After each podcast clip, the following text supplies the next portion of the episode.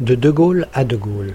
Lorsque la bombe d'Hiroshima explose, anéantissant une ville entière et causant la mort de 80 000 personnes, ma mère a 20 ans.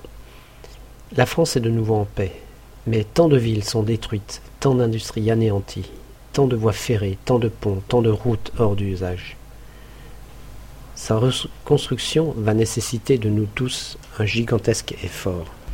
Le général de Gaulle est convaincu que notre défaite de 1940 a été due en grande partie à l'impuissance de nos gouvernements, trop souvent renversés par des députés ou des sénateurs, qu'entraînaient des passions déraisonnables. Il souhaite que la France se donne une constitution qui assure au gouvernement la certitude de durée. Quand il comprend que les Français refusent de l'entendre et qu'ils vont voter, les femmes aussi car elles ont enfin le droit de vote, la Constitution de 1946 qui crée la quatrième République, mais accroît les risques d'instabilité, le général de Gaulle démissionne et se retire dans sa propriété de Colombelles et deux églises. Comme il l'a prévu, la quatrième République va connaître un grand nombre de gouvernements, renversés les uns après les autres. Les étrangers y trouvent le sujet de nombreuses plaisanteries, dont les Français sont malheureusement la cible. Ce que vous devez comprendre, c'est que malgré cela, notre pays se relève et se reconstruit. Ce que vous devez comprendre, c'est que malgré cela, notre pays se relève et se reconstruit. La France, avant 1939, vivait encore souvent comme au XIXe siècle. Elle s'avance maintenant hardiment vers le XXIe siècle. Nos industries utilisent les techniques les plus modernes. On livre et on gagne la grande bataille de l'énergie. Avec d'autres, le barrage de Donzère-Mondragon sur le Rhône procure de considérables quantités d'électricité qui permettent notamment d'électrifier les chemins de fer. Nos locomotives battent les records du monde de vitesse. Les raffineries de Fosse et du Havre mettent à notre disposition le pétrole dont nous avons de plus en plus besoin. Une industrie nouvelle, celle du plastique, tiré du pétrole, change toute notre vie quotidienne. La France se couvre de lignes aériennes et dispose d'un avion, la Caravelle, que l'on nous envie. La compagnie Air France relie Paris à tous les pays du monde. On produit de grandes quantités de petites voitures qui mettent l'automobile à la portée d'un nombre plus important de Français. La vie quotidienne des familles est profondément modifiée par la généralisation des accessoires ménagers, réfrigérateurs, lave-vaisselle, lave-linge, etc. La télévision connaît un gigantesque essor. C'est également sous la quatrième République que des hommes comme Robert Schuman et Jean Monnet créent une communauté économique européenne qui associe plusieurs pays, y compris l'Allemagne et l'Italie, nos anciens ennemis. De tels résultats nous devons toujours en être reconnaissants à la quatrième République. Son œuvre de redressement économique est considérable. Malheureusement, elle se révèle incapable de résoudre les graves problèmes que pose le désir d'indépendance des Indochinois et des peuples d'Afrique du Nord. Une longue guerre en Indochine, 1946-1954, aboutit à notre éviction de cette, de cette ancienne colonie. Sagement, nous accordons leur indépendance aux Tunisiens et aux Marocains mais une rébellion éclate en 1954 en Algérie. En mai 1958, cette guerre dure toujours, sans qu'aucune solution ne soit en vue. Les Français rappellent alors le général de Gaulle, en qui ils admirent leur plus grand homme vivant. De Gaulle crée la Ve République avec une constitution qui assure enfin la stabilité des gouvernements et un équilibre réel entre le président de la République, bientôt élu au suffrage universel, et les deux chambres, Assemblée nationale et Sénat. Sous le gouvernement du général de Gaulle, avec des premiers ministres tels que Michel Debré et Georges Pompidou, la France connaît une nouvelle et remarquable expansion économique. Le franc redevient une monnaie forte. Une importante industrie atomique s'implante chez nous, et la première bombe atomique française explose, 1960.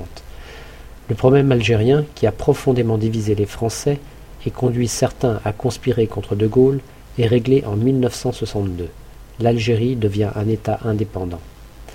Malgré le retour douloureux d'un million de Français d'Algérie, les pieds noirs, les passions s'apaisent. L'indépendance est accordée à nos colonies d'Afrique, qui presque toutes restent nos amies. Le prestige du général de Gaulle est grand dans le monde. Cependant, en mai 1968, des étudiants provoquent un vaste mouvement de protestation auquel s'associe la majorité des ouvriers et des salariés. Une longue grève paralyse le pays. Le général de Gaulle en triomphe une fois de plus et les élections qui suivent. Vous saurez plus tard que les Français ne sont pas toujours logiques avec eux-mêmes. En 1969, De Gaulle les invite à s'exprimer par un vote direct sur ses projets politiques. Il procède à un référendum. le général a annoncé qu'il se retirerait si les Français répondaient négativement. Le 28 avril, constatant son échec, Charles de Gaulle quitte l'Élysée et regagne Colombey les deux églises, où il s'enferme dans le silence. Rien de plus difficile que de succéder à un personnage entré dans l'histoire de son vivant. Les Français savent depuis longtemps que l'héritier sera Georges Pompidou. Ce professeur de lettres, fils d'instituteur et d'origine auvergnate, a rejoint le cabinet du général en 1944.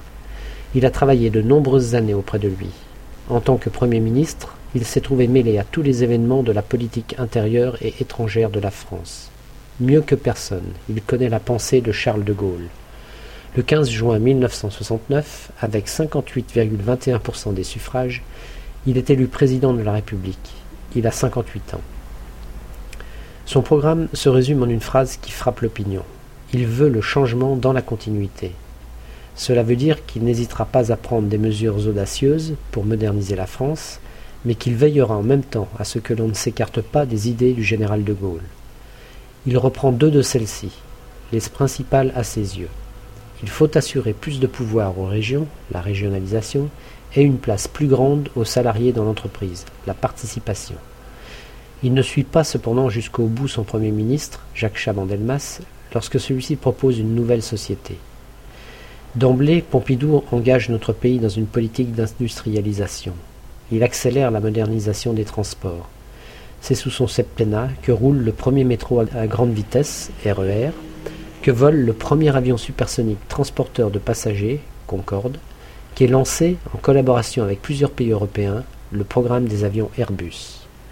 La France commence à se couvrir d'autoroutes tandis que sont engagés les projets qui aboutiront au TGV, train à grande vitesse, et à la fusée Ariane, lanceur de satellites.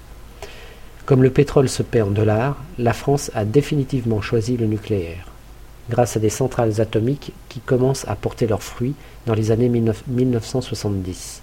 Nous produisons nous-mêmes toute notre électricité et même nous en exportons.